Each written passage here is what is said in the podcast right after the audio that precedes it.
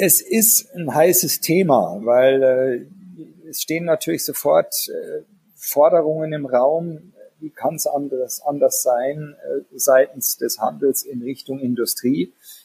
Äh, solche Forderungen kann man mehr oder weniger clever stellen aus meiner, aus meiner Sicht. Ähm, und deswegen müssen die Forderungen des Handels, glaube ich, auch gut abgewogen sein und vernünftig sein. Und äh, da sehe ich im Moment zum Beispiel in der Textilindustrie, in der Modeindustrie, äh, dass man weiter ist, dass sich da Handel und Industrie doch ganz anders unterhaken und sagen, wie können wir die, die Krise bewältigen. Äh, Schutzschirme, die von großen, von großen Lieferanten aufgebaut werden für Händler in Kooperation mit dem Bund. Da würde ich mir mehr wünschen. Da würde ich mir mehr wünschen von den zwei Protagonisten äh, Intersport Sport 2000, auch hier im Schulterschluss in Richtung Industrie.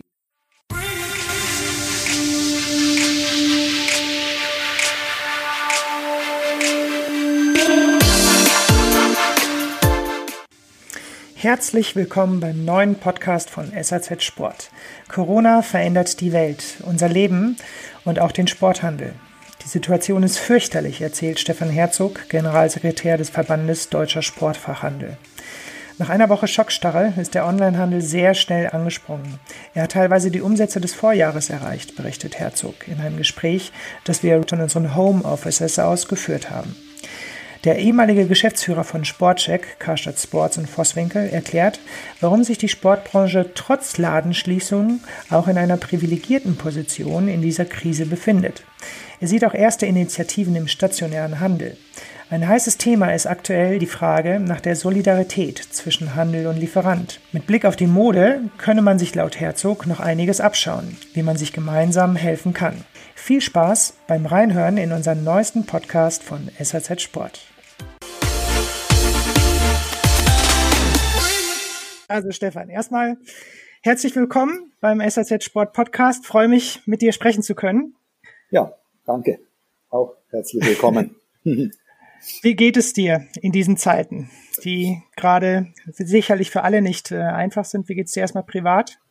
Ja, die Zeiten sind natürlich Wahnsinn und wahnsinnig anspruchsvoll. Und wenn man auf die berufliche Seite schaut und auf die wirtschaftliche Seite, auf die Themen, die man begleitet und für die man verantwortlich ist. Wenn man sieht, dass äh, Läden geschlossen sind, dann ist das natürlich ganz fürchterlich, wenn man die Nöte der Händler draußen sieht. Einerseits, andererseits muss man natürlich sagen, wie geht's mir privat? Es ist unglaublich, wir dürfen Sport treiben, wenn auch nicht in großen Gruppen, aber dennoch allein oder mit dem Partner.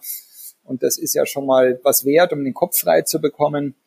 Ähm, man kommt ein bisschen zur Ruhe mit dem Homeoffice-Thema. Es ist einiges machbar, man kann arbeiten, insofern äh, sehr zwiespältig.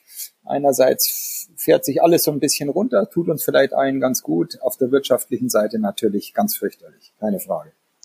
Kannst du das ein bisschen beschreiben, wie du es ähm, als Generalsekretär vom VDS äh, wahrnimmst? Vielleicht auch einfach mit deinen mit deinem Netzwerk. Wie siehst du den Markt aktuell? Wie stellt sich die Situation im Sporthandel dar? Ja, sehr gerne. Ich meine, wir haben ja vor der Krise schon nicht Hurra geschrien und sind ja auch als Verband angetreten mit unseren Kompetenzthemen, die Branche zu unterstützen, die Händler zu unterstützen, die Einkaufsverbände zu unterstützen auf dem Weg der digitalen Transformation, aber nicht nur bei den Digitalthemen, sondern generell das, äh, das Geschäftsmodell des Sportfachhändlers wirklich zu innovieren, ein Stück weit auch voranzubringen so eine Krise ist dann natürlich äh, das Schlimmste, was passieren darf, weil wenn ich nicht krisenfest aufgestellt bin, äh, wenn das Ganze vorher schon sehr anspruchsvoll war, dann ist es natürlich geradezu desaströs, dass mich so eine Welle dann mitnimmt. Und äh, so sehe ich das auch als äh, Verantwortlicher für den VDS, dass äh, wir alles andere als krisenfest waren und uns das jetzt natürlich massiv erwischt. Insofern äh, ist bei uns natürlich mehr als Alarm auf allen Kanälen seit, ja, seit Wochen jetzt schon natürlich. Wie erlebst du die Beteiligten? Also hast du da das Gefühl, wenn du jetzt sagst Alarm, mhm. werden sie aktiv, äh, stecken sie den Kopf in den Sand? Ähm, was siehst du für Beispiele? Ja, äh, ich meine, es hat sich ja abgezeichnet irgendwo. Wir haben auf der ISPO, das war Ende Januar, haben wir das erste Mal über Corona gesprochen. Ähm, ISPO China ist ISPO ausgefallen. China ja. ist ausgefallen. Äh, die, die ganz weit vorausgedacht haben, haben ja durchaus schon gesagt, das könnte richtig schwierig werden. Äh, wenn wir dann äh, früh nach Italien geschaut haben, die ganzen Reisebeschränkungen, die große Konzerne rausgegeben haben, es war ja ziemlich klar, dass da was passieren wird, in welcher Art und Weise auch immer.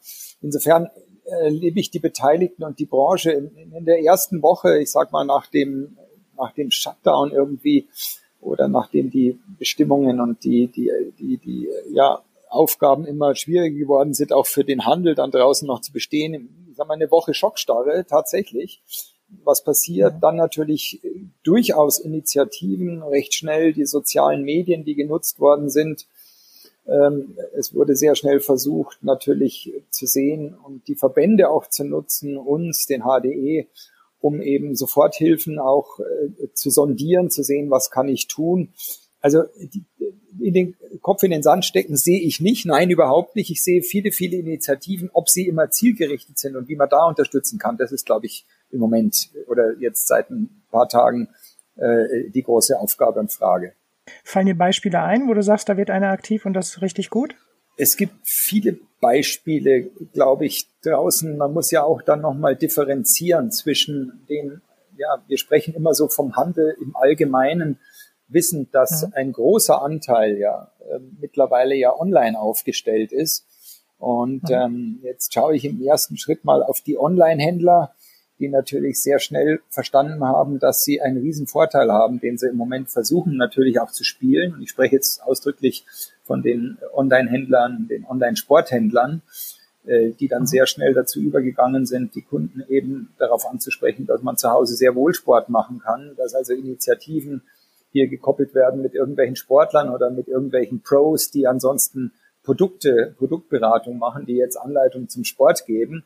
Also da gibt es sehr viele Initiativen äh, auf der Online-Seite natürlich, natürlich leider auch sehr schnell dann das Thema äh, Preise, aber dazu kommen wir vielleicht später nochmal. Wir sind ja in einer sehr, sehr frischen neuen Saison. Äh, auf der Stationärseite nehme ich natürlich Initiativen wahr, die auch die letzten Jahre schon immer so durchgekommen sind, allerdings natürlich vereinzelt. Und zwar sind es die Initiativen, lokal zu kaufen. Also ähm, jetzt die Händler, die lokalen Händler auch zu supporten. Es gibt einiges an Gutscheinaktionen, ähm, die man im Moment natürlich machen kann. Äh, es gibt Versuche, die Kunden natürlich zu binden und zu halten, mit den Kunden zu kommunizieren. Da sind soziale Medien natürlich klasse. Es gibt eine Menge Hashtags draußen von äh, Sportindustrie, aber auch von Sporthandel, die gerade dieses Thema Stay Home und, Buy Local verbinden. Also mhm. da gibt's Initiativen, ja. Äh, man muss nur den Kunden auch erreichen, der im Moment natürlich, das ist schon ein großes Thema und durchaus problematisch, der natürlich im Moment den Kopf auch woanders hat. Ja, also wir sehen ja, dass so die Bereitwilligkeit äh, zum Thema Kommerz oder, oder Einkaufen zu gehen, sich im Moment oder ganz am Anfang des Shutdowns natürlich auf das Notwendigste ähm, beschränkt hat, ja, und das ist halt mhm. Lebensmittel und Co. Also insofern ist es ein Prozess, den wir begleiten müssen ähm, als, als Verband, ganz wichtig. Ähm, und ja, es gibt Initiativen, die zum Teil auch gut sind und es werden täglich mehr. Das ist natürlich auch ein Thema aber ist eher ein Tropfen auf dem heißen Stein. Absolut. Wie groß schätzt du die Verluste ein? Ja, absolut. Also es haben sich ja die letzten Wochen schon viele in, in Einschätzungen versucht. Äh, Fashionhandel, äh, also die große Welt, Textilwelt. Wenn ich jetzt mal auf unseren Sportmarkt schaue, auf unsere ungefähr zwischen 13 und 14 Milliarden, wenn ich mal sage, dass 50 Prozent, jetzt nur mal um es ganz einfach rechenbar zu machen, ein reiner Stationärumsatz ist, ähm, sieben Milliarden, dann verlieren wir halt wirklich jeden Monat irgendwo so eine gute halbe Milliarde. Ähm, das ist brutal mhm. viel.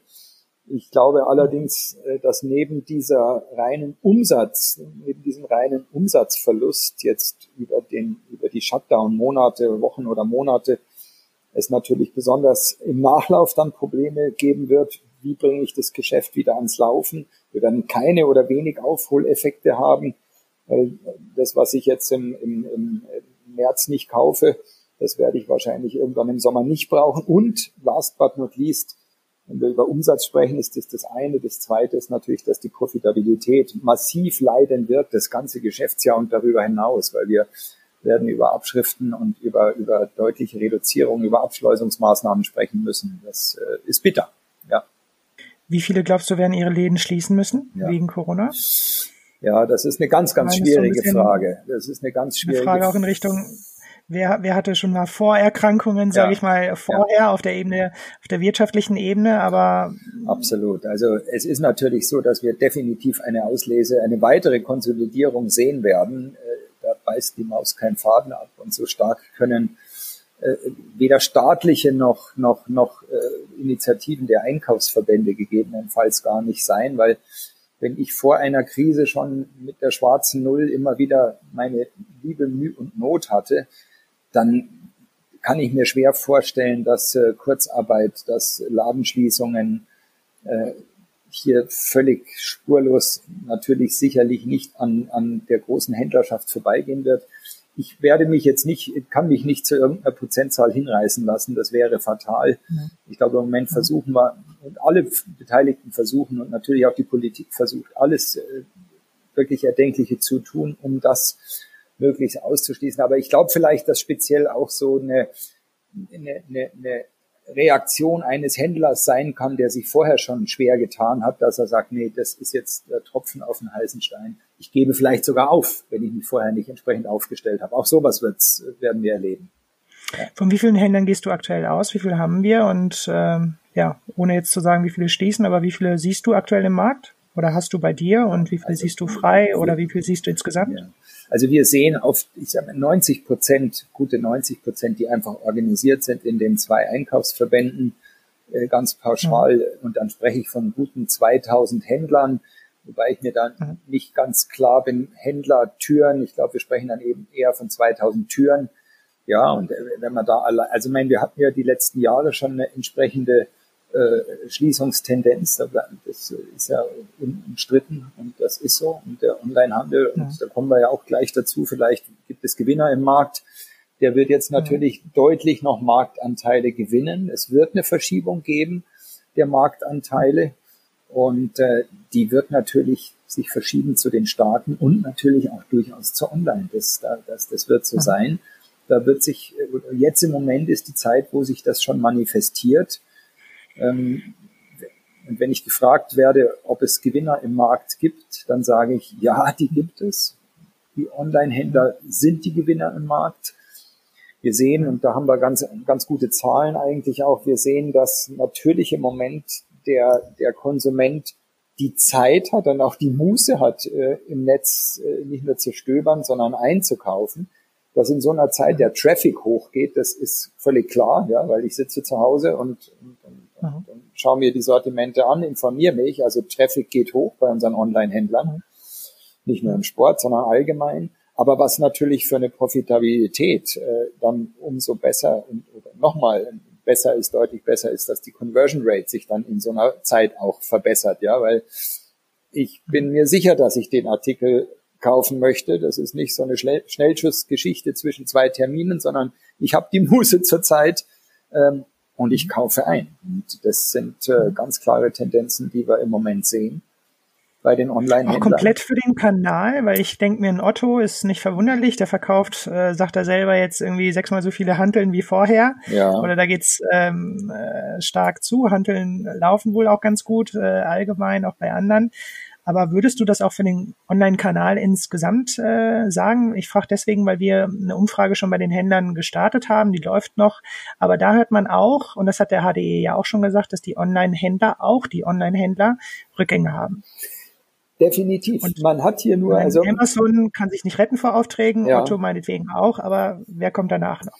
Also meine Wahrnehmung und unsere Zahlen sagen eigentlich, ob das, obwohl das jetzt nicht empirisch ist, aber so die, die Marktbetrachtungen, dass wir wirklich eine Woche hatten, wo wir grundsätzlich eine brutale Kaufzurückhaltung hatten, dass dann aber gerade im Onlinehandel das Thema sehr schnell angesprungen ist und durchaus auch in, natürlich nicht breite, auf, auf breiter Front, sondern in einzelnen Segmenten äh, die Umsätze des Vorjahres durchaus erreicht worden sind. Ja, also ähm, und da muss man halt nun wirklich sagen, da sind wir mit Sport schon durchaus privilegiert. ich meine, wenn es im Moment viele und fast ausschließlich Einschränkungen gibt, dann gibt es doch wirklich bei Sport fast eine Aufforderung in dieser Krise, sich doch sportlich zu betätigen und dass das bei allen, die so im Moment mit der Krise hadern und vielleicht mit kleinen Kindern zu Hause sind und Homeoffice machen, ist doch diese, dieser Impuls, sich sportlich zu betätigen, unheimlich stark und wertvoll. Und ich meine, im Moment kann ich nur im Onlinehandel einkaufen. Dass das nicht alle, äh, dass das nicht alle Händler betrifft, keine Frage. Dass das auch nicht alle Sortimente betrifft, wenn wir mal uns anschauen, welche Sortimente gewinnen, dann müssen wir leider feststellen, dass auf breiter Front natürlich der wahnsinnig wichtige Winternachlauf komplett fehlt. Ja, wir haben ja sonst immer die, mhm. die Situation, dass wir bis Ostern, je nachdem wann Ostern ist, aber ein paar Wochen hin oder her, immer noch vernünftige Winterumsätze machen. Zumindest zur Abschleusung wichtig oder jetzt im Moment gerade ganz, ganz wichtig äh, zum Thema äh, Touren gehen. Ja, dieses Trendthema. Mhm. Solche Sachen fallen komplett weg im Moment. Das ist bitter, das ist bitter, da sind die Läger voll, da fehlen die Umsätze. Und sowas kann zum Beispiel durch ein Segment Running, das im Moment das Segment schlechthin ist, das sehen wir eindeutig, natürlich auch in den Bonds nicht aufgefangen werden. Also das, hier ist halt eine komplette Unwucht drin. Ähm, mhm. Es gibt ganz, ganz viele Verlierer. Es gibt mit Running und durchaus auch ein bisschen Fitness, wobei Running da die Nase vorne hat nach unseren Zahlen deutlich die Nase vorne hat. Es gibt ein paar wenige Gewinner. Wo, wenn du sagst nach deinen Zahlen, wo holst du deine Zahlen her? Die Zahlen haben wir im Moment ähm, von unseren Händlern, mit denen wir zurzeit ganz eng zusammenarbeiten ähm, und mhm. uns stichpunktartige Abfragen geben lassen. Also deswegen habe ich vorhin mhm. schon gesagt, das ist jetzt nicht eine valide Zahl, eine empirisch erhobene, von der ich ja. sagen würde, die, die, die gilt und ist unumstößlich aber mit unserem äh, Fach-Know-how, würde ich sagen, unterstützt, ähm, kann ich mir das erstens sehr gut vorstellen, dass das die Tendenzen sind. Und wir haben, wie gesagt, dazu auch ähm, wirklich sehr äh, relevante Aussagen. Was braucht der Handel im Moment und was kann er jetzt tun? Ja.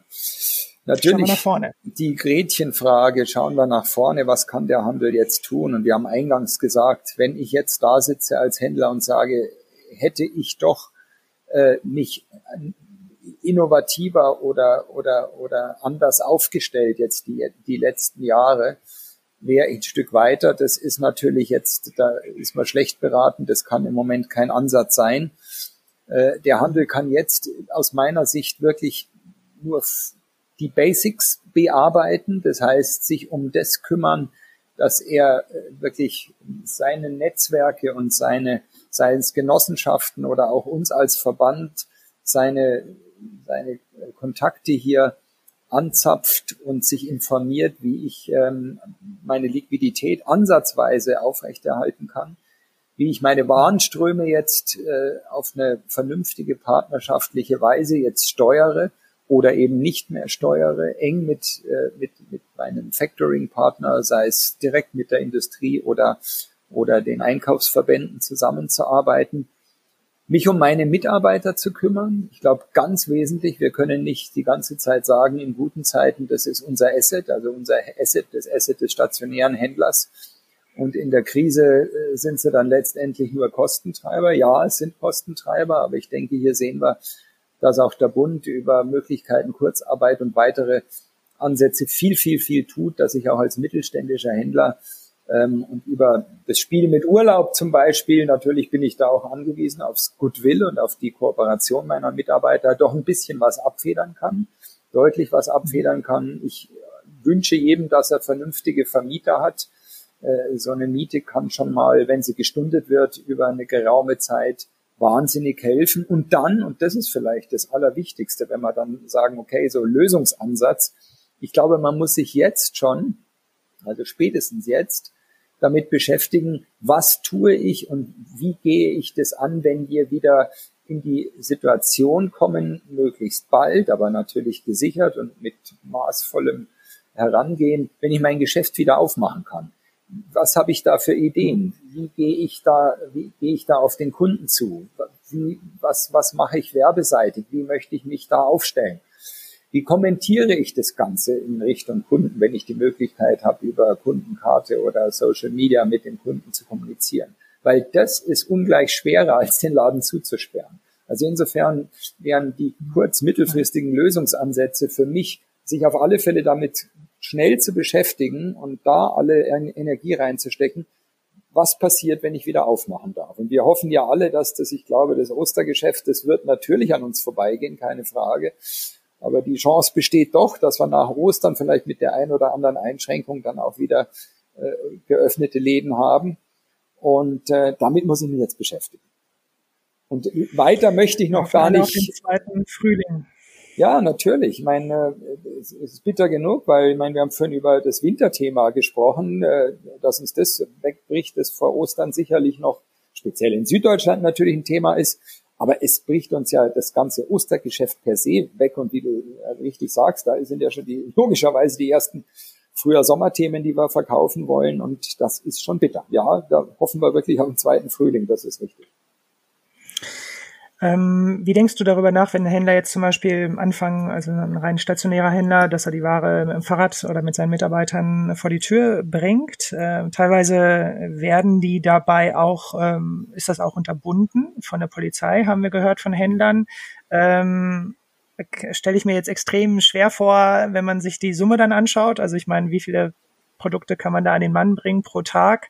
Aber es ist schon Wahnsinn, wie aktiv äh, die Händler bleiben. Also selbst wenn es so, so relativ wenig ist, was sie, was sie da an Umsatz generieren können. Ja, das stimmt. Ich meine, das ist, glaube ich, auch, ähm, das sind gute Ansätze natürlich einerseits, um im Gespräch zu bleiben. Da ist es natürlich, da macht es einen riesen Unterschied, ob ich mein Geschäft in einer Metropole habe oder in einer Großstadt, in einer größeren Stadt oder irgendwo auf dem Land, in einer kleineren oder Mittelstadt. In einer kleineren oder Mittelstadt kann ich mit solchen Aktionen sicherlich eine gewisse Aufmerksamkeit vielleicht dann auch über regionale Medien noch äh, erreichen und bleibe mhm. im Gespräch, was ja ganz, ganz wichtig mhm. ist, um eben genau an die mhm. Zeit für nach der oder die Eröffnungszeit wieder zu denken.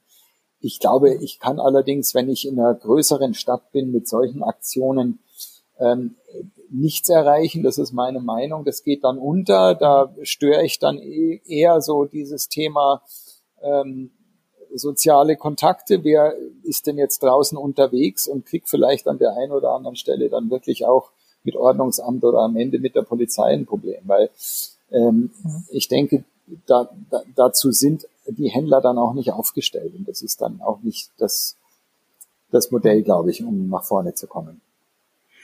Ihr habt auf jeden Fall ein gemeinsames Statement als VDS mit der Sport 2000 und mit der ISPO herausgegeben. Und was wollt ihr in diesem Statement gemeinsam dem Markt mitteilen? Was ist der Kern der Botschaft von Sport bleibt? Also, wie ich vorhin schon gesagt habe, wir sind, glaube ich, wirklich privilegiert in der, in der Situation als Sportcommunity. Und äh, das ist auch das, was wir zum Ausdruck bringen wollen, dass wir schon in anderen Krisen obwohl ich jetzt keine Krise mit der anderen vergleichen möchte, um Gottes Willen. Äh, aber in anderen Krisen haben wir auch schon gesehen, dass die Leute trotzdem Sport treiben, dass das Thema mittlerweile so in unserer Gesellschaft verankert ist, dass es äh, Gesundheit ist, dass es äh, Lifestyle bedeutet, dass es wirklich auch jetzt in dieser schwierigen Zeit bedeutet, den Kopf frei zu bekommen.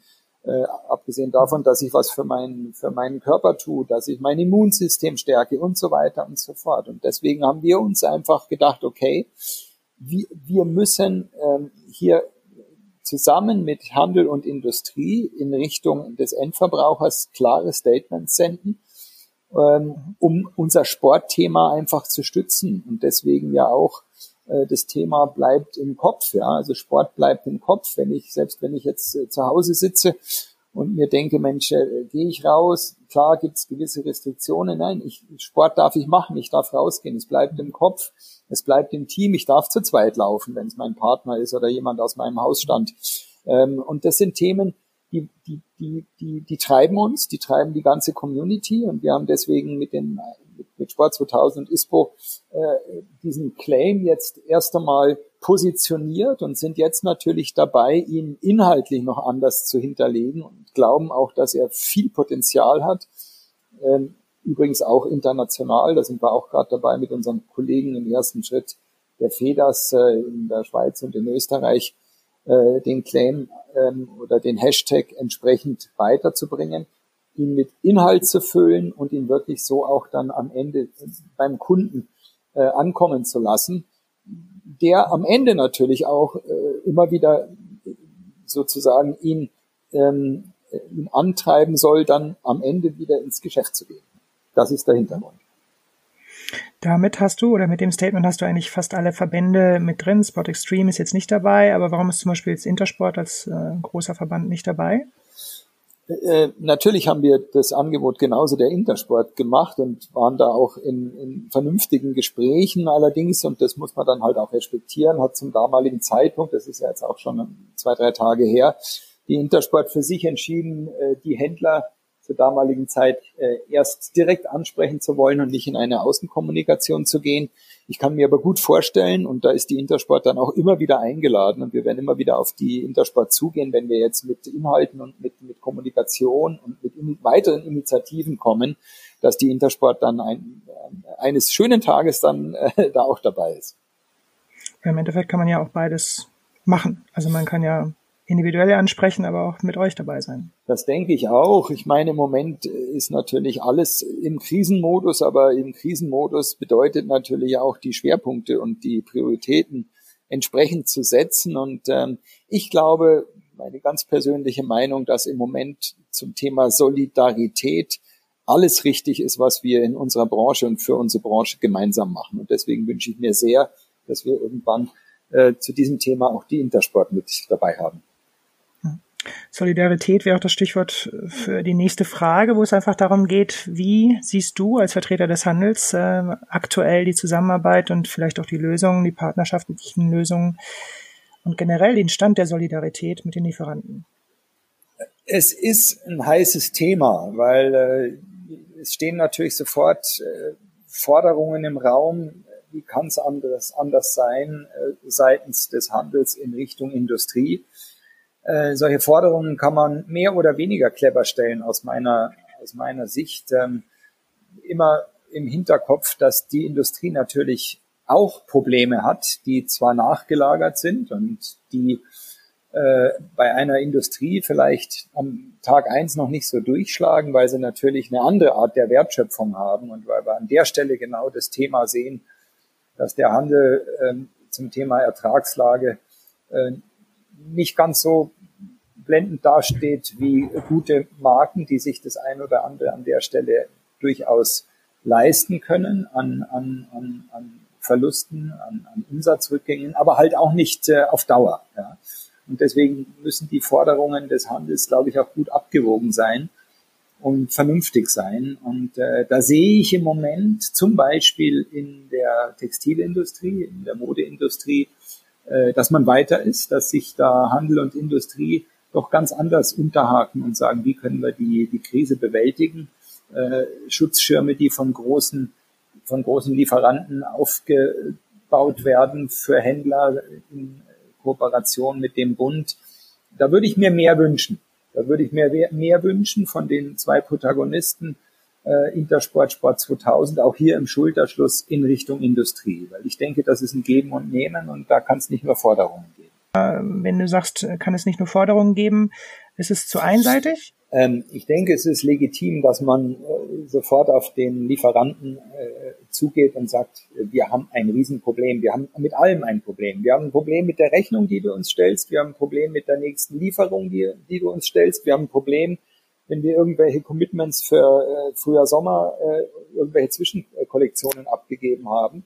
Äh, das darf aber aus meiner Sicht nicht dazu führen, dass man von heute auf morgen diese ganzen Commitments sozusagen in die Mülltonne schmeißt, sondern ich finde, man muss sich im persönlichen Gespräch und im konstruktiven Austausch die Frage stellen, was machen wir in dieser Situation? Ja? Ähm, da habe ich jetzt auch nicht den, den Königsweg. Ich weiß nur, dass es mit einseitigen Forderungen an der Stelle nicht getan ist. Ähm, ich glaube, wir wissen alle, dass wir, dass wir hier einfach die Wertschöpfungskette kennen müssen und uns anschauen müssen, dass die Industrie dieses Problem halt durchaus nachgelagert hat. Ja. Kann ich überhaupt produzieren für die nächste Herbst-Wintersaison? Was äh, erwartet mich da für Ausfälle? Und da gilt es wirklich im Einzelgespräch und nicht aus meiner Sicht im großen Rundumschlag äh, eine Lösung zu finden, sondern es gilt im Einzelgespräch mit den großen Industriepartnern tragfähige Lösungen äh, zu finden. Dafür würde ich plädieren. Da gibt es gute Beispiele dafür. Und das geht alles nur wirklich im Gespräch und mit der intensiven Auseinandersetzung. Wenn es partnerschaftliche Modelle geben soll und vielleicht wir auch rauskommen hinterher, man spricht ja jetzt schon, werden sich Saisonrhythmen verändern, Zyklen verändern, dann ist jetzt eine gute Möglichkeit, damit zu starten. Natürlich müssen wir im ersten Schritt die Probleme lösen und natürlich muss man über alles nachdenken, über äh, Verschiebung, über ein weiteres Zahlungsziel, über, über irgendwelche ähm, ähm, Abschriftenbeteiligungen. Aber es muss alles so gestaltet sein, dass wir hinterher auch noch ja, gesunde Partner auf beiden Seiten haben und ausdrücklich auf beiden Seiten. Ich, ich sehe nur, dass die im Moment Erfolg haben und das ist mein Feedback, das ich auch von Industrieseite bekomme. Diejenigen Erfolg haben, die sich wirklich ganz explizit mit den Partnern hinsetzen, äh, das Thema besprechen und wirklich auch individuelle Lösungen finden. Weil ich glaube, wenn ich jetzt mal auf unsere breite Händlerschaft schaue, da sind auch nicht alle gleich aufgestellt, da sind auch nicht alle mit denselben Lösungen äh, ähm, sozusagen abgefrühstückt. Und mir wäre es ein bisschen zu einfach, einfach über ganz lange Zahlungsziele dann zu sprechen, so nach dem Motto, schauen wir mal, was dann passiert. Ich verschiebe das Problem ja nur. Also ähm, ich möchte das nicht weiter bewerten. Siehst du Lieferanten, die jetzt B2C, also den Direktverkauf an die Konsumenten pushen in ihrem eigenen Online-Shop? Ähm, ich, ich, ich sehe nicht mehr und nicht weniger Tendenzen als vor der Krise. Was ich allerdings schon sehe, ist, dass wir äh, massiv schon auf, auf Industrieseite äh, Preisreduzierungen sehen. Ich meine, die gibt's überall, auch im Online-Handel, auch auf der Händlerseite. Ähm, aber da sehe ich natürlich, dass die Industrie da deutlich deutlich weiter ist, deutlich größere Abschriften jetzt schon auf die aktuelle Ware gibt, ist natürlich auch ein, ein Zeichen dafür, dass sie sich erlauben kann im Sinne von der doppelten äh, Marge sozusagen. Aber das ist, das ist im Moment, glaube ich, eine schwierige Tendenz. Ähm, und das, das ist das, was ich sehe. Also wahnsinnig hohe Abschriften in Richtung B2C jetzt in der schwierigen Phase. Ich glaube, da sollte man ein bisschen vorsichtiger sein. Die Regierung hat viele Milliarden versprochen, ähm, Soforthilfen versprochen, die die Händler jetzt wahrscheinlich auch sehr, sehr dringend brauchen. Ähm, kommen die Händler denn gut an diese Töpfe heran? Äh, in der Praxis, in den ersten Antworten der Umfragen hören wir, dass es doch nicht so unbürokratisch ist, wie die Politik es äh, versprochen hat. Ähm, ja. Wie siehst du das? Also ich meine, ist ja auch eine Aufgabe der Verbände, da Absolut. Druck zu machen äh, auf die Regierungen. Aber äh, wie stellt sich das in der Praxis dar? Werdet ihr gehört? Zu diesem speziellen Thema, wie auch zu weiteren, insbesondere juristischen und, und, und, und äh, sehr spezifischen Themen, arbeiten wir natürlich sehr eng mit dem Dachverband HDE zusammen, ähm, versuchen deren mhm. Expertise und deren Spezialisten äh, hier auch ähm, in den in, in unsere, bei unseren Sporthändlern sozusagen anzudocken und da zu unterstützen. Ähm, es ist für mich noch ein bisschen früh, um abschließend bewerten zu können, wie kommen die Soforthilfen an, weil wir ja viele Töpfe gerade erst am Öffnen sind. Ähm, ich, ich glaube und sehe, und das, was ich vom HDE höre, dass man schon relativ, also so unbürokratisch ist man noch nie zum Thema Unterstützung auf Handelsseite als Klein- und Mittelunternehmer äh, gekommen. So einfach wie zur Zeit war es noch nie, irgendwelche Schuldenbelastungen jetzt sich stunden zu lassen. Das geht wirklich von heute auf morgen. Insofern schätze ich und wertschätze ich schon die Anstrengung da unserer Regierung, ähm, das so unbürokratisch und vor allem schnell zu machen, dass nicht die ersten Hilfen ankommen, wenn der nächste seinen Laden schon schließen muss. Ich übertreibe jetzt mal ein bisschen im Szenario. Ähm, aber ich kann es abschließend noch nicht bewerten, weil wir da noch genau in diesem Prozess sind. Aber hier sind wir eben ganz eng am HDE dran, um eben deren Power und vor allem auch Expertise zu nutzen. Im Modehandel gibt es so eine Art ähm, ja, Zusammenkunft der Lieferanten. Eben, du hast es schon mal kurz erwähnt, diese 30, die sich äh, zusammengetan haben, um da einen Liquiditätsfonds. Bei der Regierung zu, zu fordern. Äh, könntest du dir das im Sporthandel, in, in, der Sportindustrie vorstellen? Ich könnte mir das super vorstellen, weil wir haben dieselben Rahmenbedingungen wie unsere Kollegen im Textil- und Modehandel. Ähm, und da finde ich eben diese Initiative von den äh, großen äh, Marken, von den 30, die du jetzt auch zitierst, äh, unglaublich gut, ähm, da voranzugehen und zu sagen, wir initiieren einen solchen Rettungsschirm, Natürlich stehen, stehen die Modemarken ja da auch nicht für den gesamten Rettungsschirm, sondern für einen entsprechenden Anteil daran. Aber die Initiative in Richtung Bund ist, ist unglaublich stark. Das finde ich toll und das ist das, was ich vorhin gemeint habe. äh, wenn ich gesagt habe, da ist die Bekleidungsindustrie gerade ein Stückchen weit vor uns. Sowas würde ich mir wirklich von unseren großen Sportbrands oder auch von den mittleren wünschen, die, die eben eine entsprechende Schlagkraft haben, sich hier zusammenzutun und den Handel wirklich ganz offensiv äh, mit einer solchen Solidaritätsmaßnahme zu unterstützen. Finde ich ganz großartig. Wenn man sich die Big Five anschaut, damit meine ich Amazon, Apple, Facebook, Google und Microsoft, werden in dieser Krise sicherlich zu den Gewinnern gehören, weil sie intensiv genutzt werden. Ohne Frage wird Corona diese, dieser ganzen Digitalisierung am Arbeitsplatz, in den Schulen oder im Handel einen Schub verleihen. Siehst du auch stationäre Händler, die jetzt eher bereit sind, auf digital umzusteigen oder sich zumindest dieses Standbein aufzubauen? So wie wir jetzt einen Podcast machen äh, oder wie wir alle jetzt mit entsprechenden äh, digitalen Arbeitsweisen äh, und Möglichkeiten unser Tagesgeschäft erledigen, werden sicherlich neue Standards gesetzt werden. Also der Arbeitswelt ohnehin, da bin ich felsenfest überzeugt. Ähm, das Ganze wird natürlich aber auch einen großen Einfluss haben auf das Thema, wie bin ich als Händler unterwegs. Und ähm, wenn ich mir bislang noch keine Frage gestellt habe, wie oder, oder keine Antwort auf die Frage habe, wie kann ich mein Unternehmen mehr oder weniger von heute auf morgen auf Homeoffice umstellen, dann werde ich das nach der Krise ganz bestimmt machen oder während der Krise. Schwierig genug, weil es ist ja auch kein, kein ganz einfaches Geschäft, je nach Größe des Unternehmens. Und wenn ich sehe, welche Möglichkeiten ich gegebenenfalls aber jetzt in der Krise noch hätte, wenn ich zumindest einige digitale äh, Kanäle in Richtung Kunde auf, äh, auf offen hätte, ja, und, und am Leben hätte. Da spreche ich noch nicht mal unbedingt von einem, von einem Online-Shop dann bin ich sicher, dass das nach der Krise eins der ersten Themen ist, wenn die Läden wieder eröffnet sind, wenn ich meine erste Budgetplanung für das nächste Jahr mache, dass ich sage, und diesem Thema muss ich mich unbedingt annehmen. Und wir haben vor der Krise gesagt, dass wir gesehen, dass wir gut die Hälfte unserer ganzen Händlerschaft noch nicht so weit haben, dass sie digital stabil sind. Jetzt mal, dass das Geschäftsmodell digital funktioniert, dass man ähm, die Möglichkeiten da ausschöpft oder überhaupt dran denkt das wird sich sicherlich, das wird sich sicherlich drastisch ändern. Da bin ich felsenfest überzeugt davon. Und was für einen Zeitrahmen hat dein Händler? Oder hat er überhaupt auch eine Chance als kleiner Händler, also jetzt überhaupt auf Online umzusteigen und dann überhaupt auch sichtbar zu werden? Also wie, wie würdest du den Zeitrahmen, den realistischen Zeitrahmen sehen für einen, der jetzt erstmal ja, stationär meine, hat? Das ist ja eins unserer Kompetenzfelder auch als VDS, dass wir bei der digitalen Transformation unterstützen. Also im ersten Schritt würde ich sagen, hier sieht man, äh, wie die Einkaufsverbände im Moment unterwegs sind, wie sie unterstützen können an der Stelle. Ähm, da mhm. glaube ich, mhm. ist äh, noch viel Luft nach oben in unterschiedlichen äh, Durchdrehungsstufen jetzt von Heilbronn Richtung Mainhausen. Ähm, äh, am Ende mhm. geht's mir aber auch um den einzelnen Händler, also losgelöst von der Tatsache, dass ich natürlich gerne immer auf einen Einkaufsverbund warte, der mir irgendwas vorgibt, irgendeine Lösung vorgibt.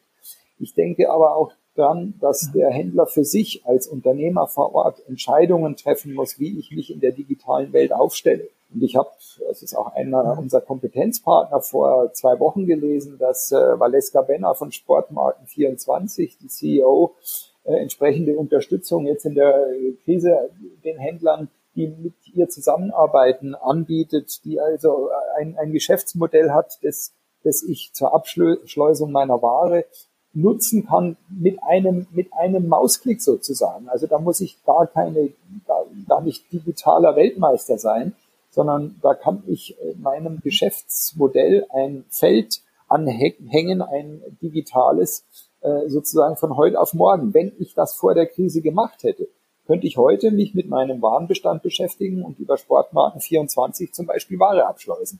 Und das ist ganz, ganz einfach. Dazu brauche ich keinen Online-Shop. Also äh, auch solche äh, doch relativ hemdsärmelige Modelle schießen gerade wie, wie, wie Pilze aus dem Boden. Ähm, man muss ja nicht mehr wie vor vielen Jahren viel, viel Geld ausgeben, um ein einfacheres Modell eines, eines, eines Online-Shops in Richtung Kunden auf die Beine zu stellen. Ne? Also da ist, äh, denke ich, auch viel Kreativität gefordert. Und ich kann mir gut vorstellen, dass die Händler schon im nächsten Jahr, die durch diese Krise schippern, schon im nächsten Jahr spätestens äh, sich damit beschäftigen, wie mache ich mich agil und vor allem krisensicher. Dann sage ich Dankeschön, Stefan, für deine Zeit, für den Podcast.